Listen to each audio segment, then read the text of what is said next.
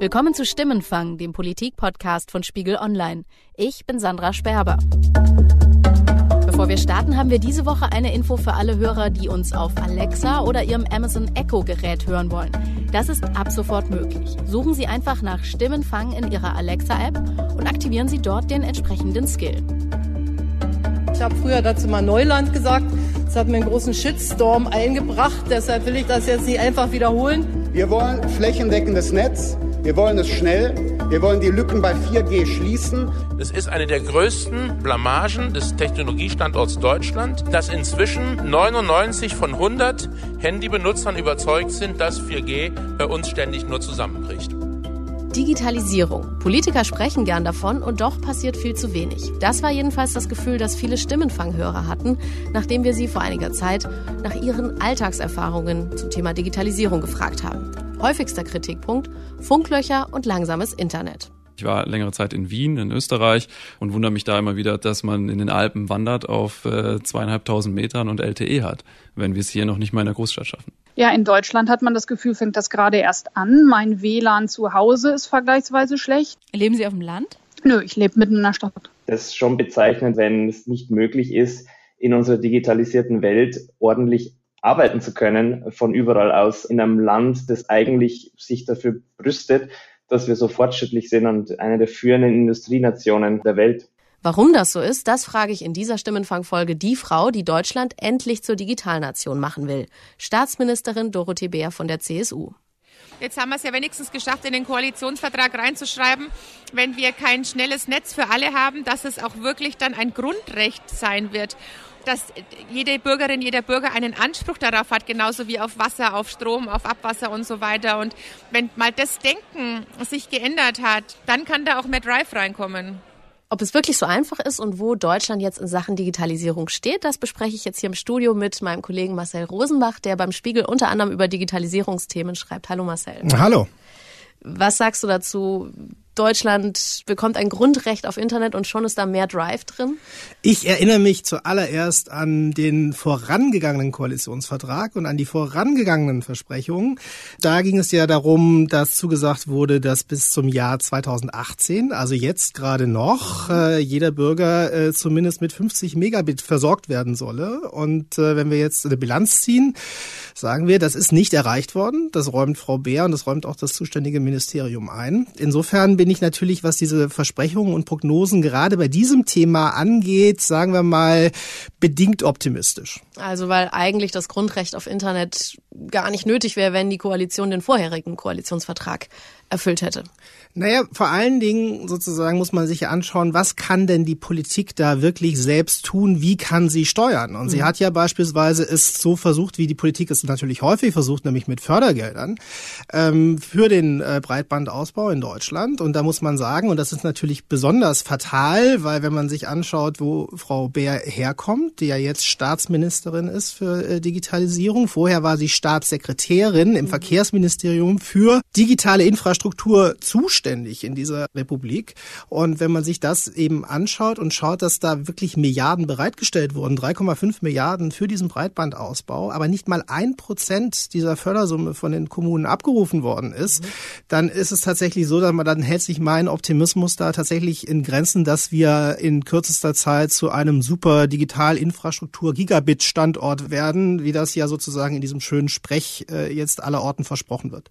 Unseren Hörern geht's ähnlich. Ich habe stellvertretend für viele Zuschriften mit drei von ihnen gesprochen und da hatten viele das Gefühl, Deutschland hinkt ziemlich hinterher in Sachen Digitalisierung. Wir haben jetzt schon den Anschluss verloren und das ist ja nun mal ein Thema, was nicht so was weiß ich, Entwicklungszyklen von fünf bis zehn Jahren und den Anschluss kriegen wir wieder. Nee, das ist was, was ganz schnell passieren muss. Das Digitale wird auch essentiell für breite Industrien werden und ist es auch schon. Und wenn das nicht funktioniert in ländlichen Räumen, dann fällt der ländliche Raum natürlich noch viel, viel, viel weiter zurück, als es eh schon langsam der Fall ist. Wir sind ja ein Industriestaat, der sich sehr darauf ausruht, was er, was er Produkte bauen kann. Und da ist das digitale Denken äh, nicht so verbreitet. Man ist mit dem zufrieden, was man hat und möchte auf keinen Fall irgendein Risiko eingehen. Marcel, stimmt dieses Gefühl, dass unsere Hörer da haben, dass Deutschland gerade die Digitalisierung komplett verschläft? Wir haben sehr kluge Hörer und äh, ich kann die Analyse nur teilen. Ähm, ich glaube, wir reden nicht über irgendwas Abstraktes, Langweiliges. Digitale Infrastruktur klingt ja erstmal total langweilig und spröde. Ja, ist auch einer der Gründe, warum Dorothee Bär jetzt sagt, sie will eigentlich über das Thema gar nicht reden, findet sie langweilig. Das Gegenteil ist der Fall. All die äh, tollen Zukunftsanwendungen, Applikationen und Technologien, über die die Bundesregierung ja auch gerne redet und die sie sozusagen für den Standort für kritisch erachtet, wie beispielsweise beispielsweise künstliche Intelligenz. Das funktioniert natürlich nur, wenn große Datenraten nicht nur in irgendwelchen Silos äh, existieren, sondern eben auch schnell durch Netze transportiert mhm. werden.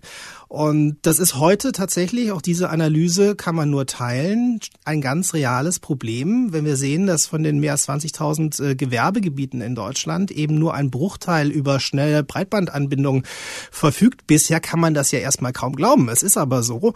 Ich persönlich bin ja in der Wirtschaftsredaktion hauptsächlich tätig beim Spiegel, besuche natürlich auch immer wieder Firmen, habe zum Beispiel eine Firma äh, in Stuttgart vor nicht allzu langer Zeit besucht, die ist wirklich Weltmarktführer im Bereich digitaler 3D-Animation. Die macht beispielsweise auch äh, Spezialeffekte für, für, für Serien wie Game of Thrones und andere. Da ist es tatsächlich so, das mag man kaum glauben, wenn die ihr Tagwerk vollendet haben an ihren Rechnern, dann stöpseln die ihre externe Festplatte aus und fahren damit zum Rechenzentrum an die Stuttgarter Universität, weil es nur dort eine ausreichende Internetanbindung gibt, um diese Daten beispielsweise nach Hollywood zu bekommen. Und in Stuttgart, sagen, in einer der schon in, einer der größten Städte Deutschlands. Äh, so ist das, ja. Und vor allen Dingen natürlich auch in einem äh, äußerst wichtigen Industriestandort äh, mit durchaus sehr kritischen Industrien mhm. für diesen Wirtschaftsstandort. Das ist ja tatsächlich deprimierend. Gibt es aber auch Bereiche, in denen Deutschland führend ist, was die Digitalisierung angeht? Also wir sind sehr stark und sehr gut in der Grundlagenforschung beispielsweise. Mhm. Da wird auch von, von internationalen Gesprächspartnern, gerade im Bereich künstliche Intelligenz, der Standort und äh, seine Forscher immer wieder gelobt. Mhm. Äh, ich kann aber nicht umhin, um doch da gleich das Problem wieder mitzuerwähnen, denn wir haben natürlich eine massive Abwanderung in diesem Bereich, einen massiven Braindrain. Ähm, das heißt, die talentiertesten Köpfe, wenn sie diese akademische Laufbahn sozusagen äh, vor sich sehen, halten es offensichtlich für zukunftsträchtiger, dann eben ins Silicon Valley zu gehen oder an andere Standorte international, wo es dann auch eher gelingt, diese Erkenntnisse aus der Grundlagenforschung, diese Innovationen aus der Wissenschaft tatsächlich umzusetzen, zu transferieren in Geschäftsmodelle. Mhm. Und da gibt es die berühmten Beispiele, das berühmte Musikformat MP3 bei Fraunhofer äh, in Deutschland entwickelt, aber die Idee für iTunes und kommerzielle Geschäftsmodelle äh, mit diesen Audioformaten hatten dann eben andere, auch wenn Fraunhofer, wie ich gerade gelernt habe, auch sehr gut mit der Lizenzierung verdient hat. Mhm. Es ist eben nicht sozusagen Apple geworden oder ein anderer Anbieter von beispielsweise Streamingdiensten und ähnlichem. Deutschland hat zwar noch immer kein Digitalministerium, aber seit dieser Legislaturperiode mit Dorothee Bär von der CSU immerhin eine Staatsministerin für Digitales. Die hat weniger Macht und weniger Mitarbeiter als ein echter Minister, aber immerhin hat die Bundesregierung damit dem Thema Digitalisierung ein bisschen mehr Priorität verliehen. Ich habe Dorothee Bär am Rande eines Auftritts gefragt, wie sie die aktuelle Entwicklung des Landes in Sachen Digitales sieht.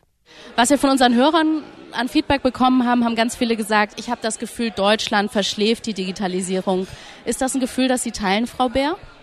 Nein, das Gefühl teile ich nicht, weil ich natürlich das große Privileg habe, dass ich jeden Tag auch ähm, neben den üblichen Verdächtigen und denjenigen, die natürlich eher so Bedenkenträger sind, aber auch noch das ganz große Glück habe, mit spannenden Startups unter, zusammen zu sein, mit tollen Unternehmen, mit Verbänden, also mit ganz tollen Menschen, die jeden Tag auch Lust haben auf Digitalisierung und die Erfolgsstories schreiben. Und deswegen, nein, das glaube ich nicht, aber ich habe Verständnis dass man das von außen betrachtet so fühlt. Warum habe ich dafür Verständnis? Weil für die meisten ist ja Digitalisierung eins zu eins jetzt mal Infrastruktur. Und gerade bei dem Thema Funkloch, wenn man irgendwie ähm, am Strand von Sri Lanka ein besseres Handynetz hat, als wenn man von A nach B fährt, ist es vielleicht in der Stadt noch besser, als jetzt, wenn man im ländlichen Raum wohnt habe ich natürlich Verständnis, dass man dann das Gefühl hat, warum läuft es bei uns nicht so, wie man es vielleicht aus dem Urlaubsland gewohnt ist.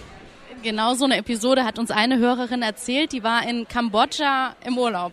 Kambodscha ist ein sehr armes Land und da kriegen sie für einen Dollar eine SIM-Karte mit 9 Gigabyte äh, Datenvolumen und einem ordentlichen Netz. Da gibt's in jedem Café, Restaurant, gibt's Wi-Fi, alles Mögliche und äh, auf den ganzen Flughäfen Wi-Fi, alles kostenlos. Und ähm, ja, in Deutschland hat man das Gefühl, fängt das gerade erst an. Die mobile Datenabdeckung ähm, finde ich in Deutschland sogar unabhängig vom Anbieter relativ schlecht. Und es ist vergleichsweise teuer, wenn man sich andere Länder anguckt. Sie hatte überall im Land auch irgendwo in den hintersten Ecken Empfang. Wieso klappt das in Deutschland nicht? Ich sage ganz offen, wir müssen da auch unseren Telekommunikationsunternehmen noch mehr auf die Füße steigen, weil für mich ähm, hat es nichts mit Technik zu tun, es hat auch meines Erachtens nichts mit Geld zu tun, sondern es hat auch was damit zu tun, dass im Moment noch viel zu wenig Funkmasten stehen. Da muss es mehr Anstrengungen geben. Das ist auch was, was mich persönlich ärgert. Da will ich auch mich nicht mehr mit irgendwelchen an der einen oder anderen Stelle Ausreden abspeisen lassen, auch von den Unternehmern nicht, weil in anderen Ländern funktioniert es ja auch. Also das heißt, das war der Fehler, dass man sich dann nur auf den Markt verlassen hat. Es ist immer der Fehler, wenn man meint, es kann alles nur und ausschließlich der Markt regeln. Ich fand es ganz überraschend, dass ausgerechnet eine Ministerin der Union sagt, es ist immer ein Fehler, wenn es der Markt regelt. Sie sagt also, der Ansatz, der Markt stellt genug Funkmasten auf, dass es gescheitert. Lag es tatsächlich nur am Markt oder hat die Politik da auch eine Mitschuld dran? Also ich muss sagen, wenn man solche Äußerungen hört, äh, wie die gerade, kann ich mittlerweile wirklich gut verstehen, dass wenn man mit den Vorstandschefs von Telekommunikationsunternehmen in Deutschland äh, spricht, denen die Hutschnur platzt. Man muss durchaus natürlich auch diese Unternehmen, und das tun wir, kritisch betrachten. Aber wer vergibt denn die Frequenzen zu welchen Konditionen? Das ist der Staat. Und man also muss nicht so weit zurückgehen, dass man an die berühmte UMTS-Auktion zurückdenkt 2000, die nach heutiger Währung ungefähr 50 Milliarden eingespült hat von Telekommunikationsunternehmen, die diesen Unternehmen dann natürlich gefehlt hat, um sie in Funkmasten äh, zu investieren. Es gab seither verschiedene weitere äh, Frequenzauktionen. Wir haben gerade anstehend die Auktion für die nächsten Mobilfunkstandard 5G. Mhm. Und es ist der Staat, der die Vergaberichtlinien definiert über die Bundesnetzagentur und so natürlich beeinflussen kann. Zum einen, was geben sozusagen die oder was müssen die Unternehmen in die Hand nehmen, um mhm. diese Auflagen dann zu erfüllen und so natürlich eine hervorragende Einflussmöglichkeit hat, da gestaltend einzugreifen. Und das ist sehr billig zu sagen, ähm, die bösen Telekommunikationsunternehmen geben in Deutschland kein Geld für Funkmasten aus. Wenn sie vorher 10 Milliarden zum Beispiel in zwei weitere LTE-Auktionen investiert haben, die natürlich in die Staatskasse fließen. Was es eigentlich bräuchte, äh, um unseren Standort sozusagen vernünftig zu versorgen, wäre eine vorausschauende intelligente Frequenzpolitik, die den digitalen Gegebenheiten angepasst ist und die müsste eigentlich weit mehr in den Blick nehmen als jetzt 5G. Das müsste eine kohärente Politik sein, die auch sozusagen Breitband insgesamt umfasst, also Glasfaserverkabelung. Denn man kann den schönsten 5G-Mast irgendwo in die Landschaft stellen, der wiederum muss mit Glasfaser mhm. verbunden werden, um diese Datenraten zu transportieren und diese Echtzeit, die mit 5G ja erreicht werden soll, tatsächlich zu garantieren. Du hast es angesprochen, also, 5G, lass mich kurz einhaken, ist quasi schon der nächste Mobilfunkstandard, also noch schneller als 3G, als LTE. Genau. Dann das nächste Ding, was noch schneller sein soll. Und um aber überhaupt so schnelles Mobilfunk, Internet in die Luft zu blasen, sage ich jetzt mal so ganz laienhaft, braucht man natürlich im Boden erstmal ein schnelles Kabel, was zu, der, zu dem Masten überhaupt schnelles Internet bringt. Genau. Und äh, das ist die aktuelle Diskussion, haben wahrscheinlich auch alle schon mal gehört. Mhm. Diese Auktion steht im, im Frühjahr bevor. Und das ist eine äh, Riesenherausforderung und es gibt einen riesenpolitischen Streit, weil äh, im Prinzip wir jetzt diese Funkloch-Diskussion, diese deutsche Funkloch-Diskussion an diesem neuen Standard sozusagen gesellschaftlich führen.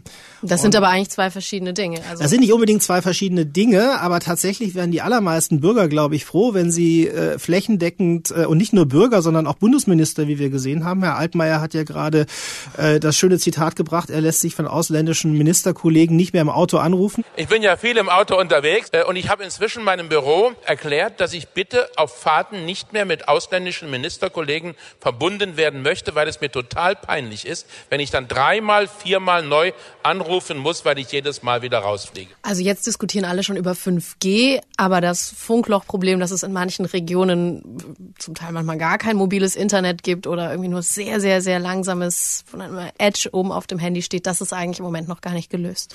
Genau. Und das ist sozusagen das, was natürlich viele Bürger drängt. Mhm. Das ist das, was sie in ihren Wahlkreisen äh, den Politikern erbost sagen, was wir auch in Leserbriefen äh, sehr, sehr häufig sehen, beispielsweise unter unseren Geschichten zu diesen Themen. Das versteht kein Mensch völlig zu Recht, dass man eben äh, es in einem Industrieland nicht schafft, tatsächlich in dieser äh, sozusagen nun mittlerweile auch schon sehr lange auf dem Markt befindlichen 4G-Technologie ansatzweise eine Flächendeckung hinzukriegen.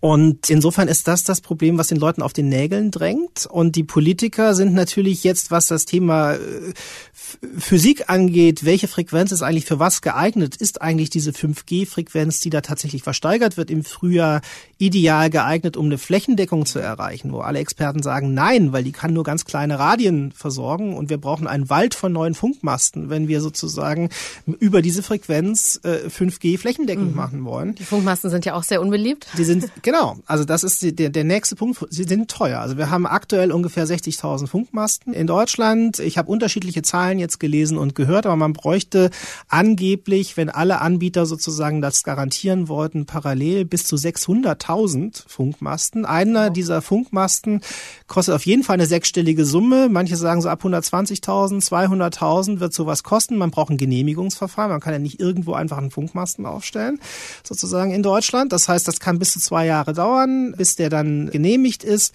Also ich fasse zusammen, es ist teuer, ein flächendeckendes Netz aufzubauen. Die Politik hat in der Vergangenheit den Fehler gemacht, viel durch die Mobilfunklizenzen verdienen zu wollen. Und dadurch war wenig Geld der Mobilfunkanbieter für Investitionen in die Fläche und in weniger attraktive Räume üblich.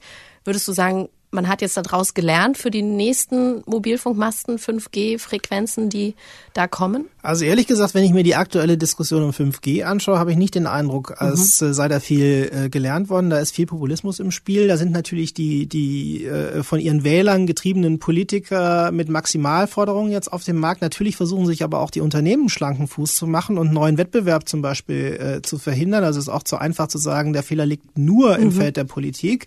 Das sind viele Akteure im Spiel, viele mächtige Akteure und es gibt eine gegenseitige Abhängigkeit. Die Politik braucht die Unternehmen, damit es überhaupt irgendeinen mhm. Ausbau gibt.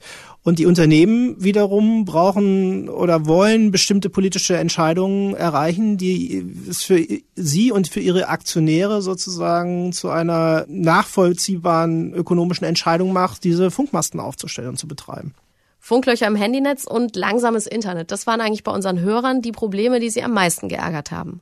Warum haben Sie sich auf unseren Höreraufruf gemeldet zum Thema Digitalisierung?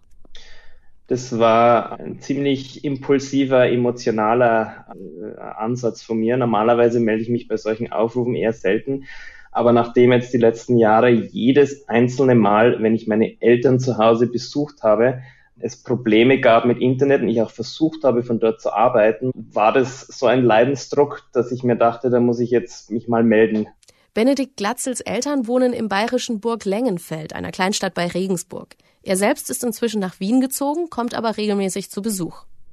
Was heißt das, Sie hatten Internetprobleme bei Ihren Eltern zu Hause? Wie haben sich die geäußert? Ja, zum einen, dass die Bandbreite einfach sehr niedrig war und ist. Zum anderen aber auch, dass die Internetverbindung oft abbricht. Dadurch, dass ich ähm, als Manager in einem Startup tätig bin, ist das Abbrechen der Internetverbindung natürlich ähm, schwierig, weil ich ständig in ähm, Konferenzschaltungen bin und ständig in, in Videotelefonie betreibe. Und wenn man mhm. da alle fünf Minuten rausfällt, dann kann sich da kein effizientes Meeting leiten lassen. Das andere ist natürlich aber mhm. auch, wenn ich jetzt größere Datenströme entweder abrufe oder hochlade für unsere Firma, ist es auch nicht möglich, mit der Geschwindigkeit da arbeiten zu können. Hat Sie das verwundert, im Jahr 2018 zu den Eltern nach Bayern äh, in eine Kleinstadt zu fahren und schlechtes Internet zu haben? Ja, durchaus. Das ist ja mein, mein Geburtsort und ich war sehr früh im Internet, dank meinen Eltern, dadurch, dass sie sehr früh einen Internetanschluss eingerichtet haben. Und es war eigentlich lange Zeit sehr gut, nur habe ich jetzt das Gefühl, dass diese Leitung einfach seitdem nie erneuert wurde. Seit also 20 Jahre muss das inzwischen her sein. Es ist einfach stehen geblieben, die Zeit, was mhm. das digitale Zeitalter angeht. Benedikt träumt sogar davon, zurück aufs Land zu ziehen, in der Nähe seiner Familie zu leben und von dort als Freiberufler in der IT-Branche zu arbeiten. Ich bin ja doch eher ein, ein Landkind und mhm. ähm, es wäre eigentlich ideal. Ich könnte verbinden das, was ich will in meinen Lebensumständen mit meiner Arbeit. Also eigentlich wäre das eine riesige Chance, ähm, wieder das Land aufzuwerten. Nur wenn es einfach von der grundsätzlichen Infrastruktur nicht funktioniert, dann, dann geht es eben nicht. Eigentlich hatte die Bundesregierung längst schnelles Internet für alle versprochen. Es stand nämlich schon 2014 im Koalitionsvertrag der letzten großen Koalition. Demnach soll es bis zum Jahr 2018 in Deutschland eine flächendeckende Grundversorgung mit mindestens 50 Mbit pro Sekunde geben. Warum die GroKo dieses Ziel verfehlt hat, muss Digitalstaatsministerin Beer wissen. Denn sie war schon in der letzten Legislaturperiode als Staatsministerin im Verkehrsministerium für digitale Infrastruktur zuständig. Gut, wir sind ja noch nicht Ende 2018. Nein, also Spaß beiseite. Also da würde es mich jetzt mal interessieren, wo der herkommt. Da würde ich mich dann auch persönlich dafür einsetzen, weil wir haben ja neben dem Bundesprogramm auch ein ganz großartiges bayerisches Förderprogramm. Es dauert tatsächlich an der einen oder anderen Stelle auch noch bis 2019, weil wir dann auch gesagt haben, naja, wenn ihr 2018 angefangen habt, dann kriegt ihr die Fördergelder trotzdem, selbst wenn ihr erst 2019 dann fertig werdet, weil wir hatten dann tatsächlich durch die ganzen Förderprogramme einen solchen Bauboom, dass wir auch mit dem Tiefbau nicht hinterhergekommen sind. Das heißt, wir haben auch zu wenig Tiefbauer in Deutschland. Das soll jetzt gar keine Ausrede sein, ist aber nun mal momentan auch noch Faktenlage. Deswegen, wenn Sie Ihrem Hörer mitteilen könnten, dass er sich mit mir in Verbindung setzt, dann kümmere ich mich da auch drum, weil eigentlich unsere Bürgermeister, unsere Landräte da sehr dahinterher sind, dass es funktioniert. Marcel Dorothee Bär hat es ja vor allem auf den Bauboom geschoben, dass es nicht so richtig weitergeht mit dem, mit dem Verlegen von Glasfaserkabeln und dem schnellen Internet. Stimmt das? Naja, also sicherlich ist das äh, nur ein Teil der Wahrheit, aber äh, es ist auch tatsächlich ein faktisches Problem. Es ist auch, wenn man sich die Frage stellt, warum sind andere, äh, zum Teil auch Flächenstaaten, so viel weiter als wir? Wenn man sich die Statistiken mhm. anschaut, das ist wirklich deprimierend, wo der Industriestandort Deutschland äh, rangiert. Und äh, wenn man da nach den Gründen sucht, dann hat das natürlich auch viel mit dem deutschen, mit der deutschen Herangehensweise an ein solches Thema äh, zu tun. Beispielsweise Spanien. Ich habe mich gefragt, warum steht Spanien eigentlich so gut da? Mhm. Äh, und ähm, die Antwort ist, äh, wenn man nach Spanien fährt, kann man sie sehen. Da wird das Kabel eben an der Hauswand verlegt über irgendwelche Holzmasten und man fragt sich, äh, wenn das nächste Mal stark windet, was passiert dann eigentlich? Ja, dann fällt das Kabel runter, dann wird es wieder äh, mehr oder weniger provisorisch verlegt.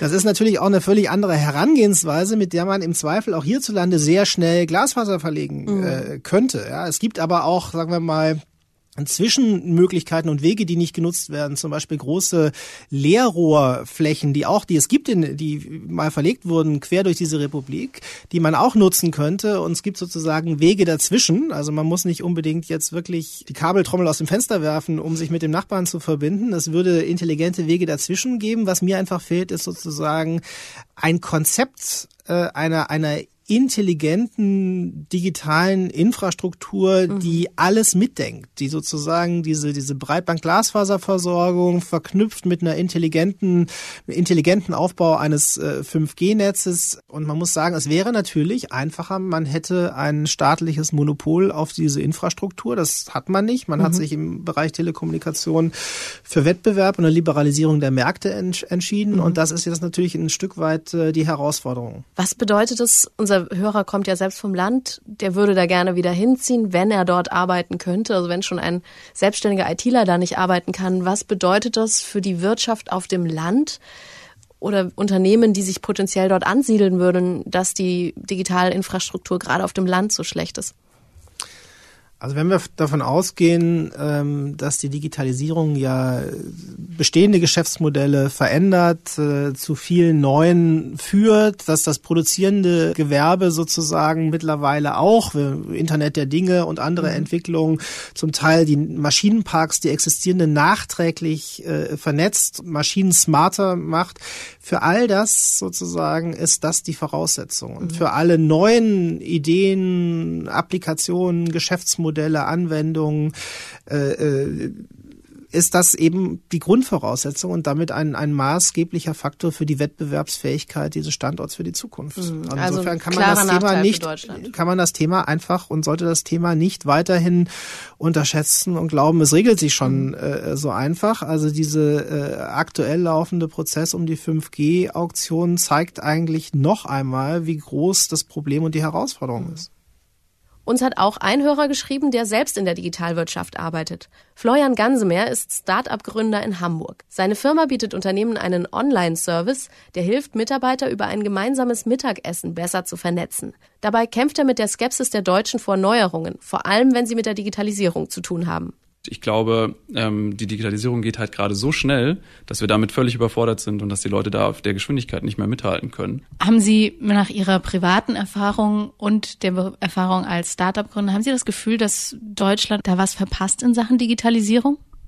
Ja, absolut. Also wenn ich nach links, nach Amerika und nach rechts, nach China gucke, äh, was da an digitalen Produkten am Start ist, ist es sehr, sehr, ist, ähm, ist schon sehr bedenklich wenn wir nicht selbst bald Flugautos bauen, dann wird es halt schwierig, in Deutschland noch irgendwelche ähm, guten, starken Industriezweige zu finden, wenn keine Digital-Startups nachkommen oder Mittelständler, die ihre Geschäftsmodelle digitalisieren. Würden Sie sagen, Startups wie Ihres haben es in Deutschland schwerer als vielleicht im Ausland? Ja, ich glaube schon. In unserem Fall kann ich das ziemlich gut sagen, weil wir einen Wettbewerber in, Frankreich haben, der das gemacht hat, ähm, vor ungefähr zwei Jahren, sehr, sehr ähnlichen Ansatz und innerhalb von einem Jahr um die 60 Unternehmen gefunden hat, die das einsetzen. Und hier sind wir halt von dieser Zahl weit entfernt. Florian Gansemer kämpft also mit seinem Startup noch um den großen Durchbruch und das schiebt er auch auf die Angst oder zumindest Skepsis hierzulande vor der Digitalisierung. Ich habe CSU-Frau Dorothee Bär gefragt, wie sie dagegen vorgeht. Ich spüre das überall. Es spüre ich natürlich auch in der Politik. Ich spüre es bei Unternehmern, eigentlich bei jedem. Es gibt es auch von Universitätsstudien belegt. Da gibt es eine ganz neue Studie aus Wien, die uns attestiert, dass von allen Bevölkerungsgruppen auf der ganzen Welt die Deutschen an sich die meiste Angst vor Veränderung haben.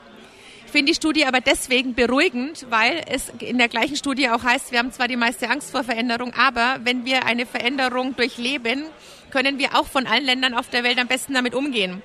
Also das ist vielleicht ein kleiner Trost. Wir wollen es zwar nicht, aber wenn wir es müssen, dann können wir es auch. Marcel, ist diese deutsche Skepsis, die sowohl unser Hörer als auch Dorothee Bär beschrieben haben, ähm, gegenüber der Digitalisierung, ist das auch der Grund, dass Deutschland da so ein bisschen hinterherhängt oder man vielleicht in den letzten Jahren und Jahrzehnten da nicht so viel Druck gemacht hat, wie man machen könnte? Ich glaube tatsächlich beides ist wichtig. Also ich finde sozusagen sowas altmodisches wie Technikfolgenabschätzung, das Wort klingt zumindest altmodisch, möglicherweise notwendiger denn je, weil wir mehr oder weniger von einer mit einer Entwicklung konfrontiert sind in einer Geschwindigkeit und in einer Umwälzungskraft, wie es sie eben zumindest seit der industriellen Revolution nicht mehr gegeben hat. Und dennoch glaube ich, äh, würde es allen gut tun, nicht nur Risiken zu sehen, sondern mhm. eben auch die Potenziale äh, und Chancen, die es eben auch gibt und äh, äh, auch wirklich die vielen Vorteile, die wir alle schon ganz selbstverständlich nutzen über diese Technologie und auch über das Smartphone äh, beispielsweise in unserer allen Hosentasche, sollten ja eigentlich Beleg genug sein, dass diese Entwicklung jetzt nicht nur ausschließlich über die Probleme zu sehen ist ähm, und zu verteufeln ist. Mhm. Ich glaube aber, es gibt noch einen anderen Grund, der möglicherweise äh, eine mindestens äh, so große Rolle spielt und das ist äh, weniger das Bedenkenträgertum als vielmehr dieser klassische Ingenieursansatz, mhm. der hier hierzulande äh, immer noch vorherrscht, nämlich 100% Lösungen haben zu wollen. Ich habe es vorhin angesprochen äh, mit der Glasfaserverkabelung, dass das anderswo deutlich äh, flexibler und vielleicht auch zu flexibel gehandhabt wird. Aber wir haben natürlich das komplette Gegenteil sozusagen. Mhm. Wir haben einen, einen, einen Ansatz, der technologisch immer auf 100% Lösungen abzielt, also nur ein wirklich perfektes, durchgetestetes, mit 400 Prüfsiegeln und zertifiziertes Produkt äh, kann auf dem Markt äh, ausprobiert werden sozusagen sagen, diese Internet- oder diese Digitaldenke auch mit Beta-Versionen zu arbeiten, mhm. ist nicht besonders ausgeprägt hierzulande. Das ist, glaube ich, wenn es um diesen Industriezweig geht, wirklich ein Problem. Und das zusammen stellt uns in diesem extrem schnelllebigen Bereich, wo es ja zum Beispiel schon einen Unterschied machen kann, wenn ich eine Geschäftsidee habe, ob ich damit, äh, also wann ich eine Umsatzsteuernummer bekomme, wann ich eigentlich aktiv werden kann mit meinem Startup, wie jetzt mhm. in diesem Fall äh, von, von dem Hörer, da können wenige Monate schon wirklich einen Unterschied machen. Die allerersten Startups, die inzwischen zu großen Playern geworden sind, wie Google, ähm, Facebook, die sitzen in den USA da haben uns vielleicht andere Länder auch auf jeden Fall schon was voraus, aber gibt es auch Geschäftsbereiche in Deutschland, wo du siehst, da könnten die Deutschen, wenn sie jetzt vielleicht nicht das nächste Google entwickeln, aber da könnten die Deutschen mhm. mit ihrer Ingenieurskunst und so weiter wirklich von der Digitalisierung profitieren also ich sehe, wir hatten vor nicht allzu langer Zeit im Wirtschaftsteil des Spiegel eine Serie, die hieß äh, Champions von Morgen. Da mhm. haben wir tatsächlich sehr viele Unternehmen besucht, die wir selbst identifiziert hatten als äh, führend in ihrem Bereich. Und da haben wir wirklich sehr, sehr viele gefunden. Wir machen gerade sozusagen so eine Art Zwischenstand mhm. und fragen bei allen nach, äh, schauen uns die Entwicklung an seit unseren ersten Besuchen und stellen eines fest. Also wir haben diese innovativen Firmen, auch nicht wenige. Also der Standort, äh, was die Kreativität der Gründer angeht, ist äh, teils deutlich besser als sein Ruf. Ähm, wir haben aber tatsächlich auch da ein Problem. Und das äh, stellt sich für uns so dar, dass viele der Unternehmen, die wir jetzt wieder besuchen, mittlerweile einen 100% Eigentümerwechsel hinter sich haben. Mhm. Zum Teil nicht 100%, aber in manchen und besonders interessanten Fällen eben einen 100%igen. Und zwar meistens in Richtung Venture-Kapitalgeber aus den USA, zum Teil auch China. Das heißt, es gab einen kompletten Eigentumswechsel. Offensichtlich haben auch Investoren diese Firmen als besonders zukunftsträchtig und äh, erfolgversprechend identifiziert und einfach übernommen, und zwar komplett. Mhm. Und das ist kein Einzelfenomen. Und die Frage ist, wird es eigentlich diese Weltmarktführer, wie wir sie bisher kannten, wird es diesen typische Form des, des Mittelstandes und auch des unabhängigen Mittelstandes eigentlich in der digitalen Welt noch geben? Mhm. Oder werden diese erfolgversprechenden Modelle, weil der Vorsprung der Plattformen und der Vorsprung dieses Ökosystems anderswo so groß ist, einfach einfach so frühzeitig übernommen, dass sie gar nicht die Chance haben, am Standort wirklich groß zu werden und zu einer eigenen Plattform zu werden. Da kämpft also Deutschland gerade tatsächlich drum, nicht abgehängt zu werden, kann man vielleicht sagen. Wenn man das äh, realistisch betrachtet und eben äh, jetzt auch über einen gewissen Zeithorizont die wirklich umwälzenden Entwicklungen in den zentralen Industriebereichen äh, an diesem Standort sieht, dann finde ich diese Beschreibung nicht überzogen zumindest. Vielen Dank, Marcel. Gerne. Das war Stimmenfang, der Politik-Podcast von Spiegel Online. Die nächste Stimmenfang-Folge erscheint am 3. Januar. Bis dahin machen wir eine kurze Weihnachtspause. Unseren Podcast-Hörerinnen und Hörern wünschen wir ein frohes Fest und einen guten Start ins neue Jahr. In der Zwischenzeit laden wir Sie wieder zu einem Höreraufruf ein. Wie schon im letzten Jahr möchten wir von Ihnen wissen, wie politisch verbringen Sie die Feiertage? Viele von Ihnen haben an Weihnachten vermutlich mehr Zeit als sonst mit Familie und Freunden. Einige hat man lange nicht gesehen und endlich ist mal Zeit für Unterhaltungen. Uns interessiert, welche Rolle spielt Politik dabei? Streiten Sie unterm Weihnachtsbaum, weil Sie in politischen Fragen uneins sind? Bei welchen Themen gibt es viel Gesprächsstoff? Geht es zum Beispiel um den Kurs der Großen Koalition, die Flüchtlingspolitik oder um Generationengerechtigkeit? Oder reden Sie an den Feiertagen lieber gar nicht über Politik, um unangenehme Diskussionen zu vermeiden? Erzählen Sie uns, wie politisch das Zusammensein mit Ihren Freunden und Familie ist und was Sie erleben. Möglicherweise sind ja wie in dieser Folge wieder Hörergeschichten für eine neue Podcast-Episode dabei. Wir freuen uns von Ihnen zu hören, zum Beispiel per Mail an stimmenfang.spiegel.de oder Sie erreichen unsere Mailbox wie immer unter der Nummer 040 380 80400. Und an diese Nummer können Sie auch eine WhatsApp-Sprachnachricht schicken. Nochmal 040 380 80400. Unsere Kontaktdaten stehen auch in der Beschreibung zu diesem Podcast. Jasmin Yüksel und ich, Sandra Sperber, haben diese Episode produziert. Danke für die Unterstützung an Sebastian Fischer, Johannes Kückens, Wiebke Rasmussen, Thorsten Reitzek, Matthias Streitz und Philipp Wittrock. Die Stimmenfangmusik kommt von Davide Russo.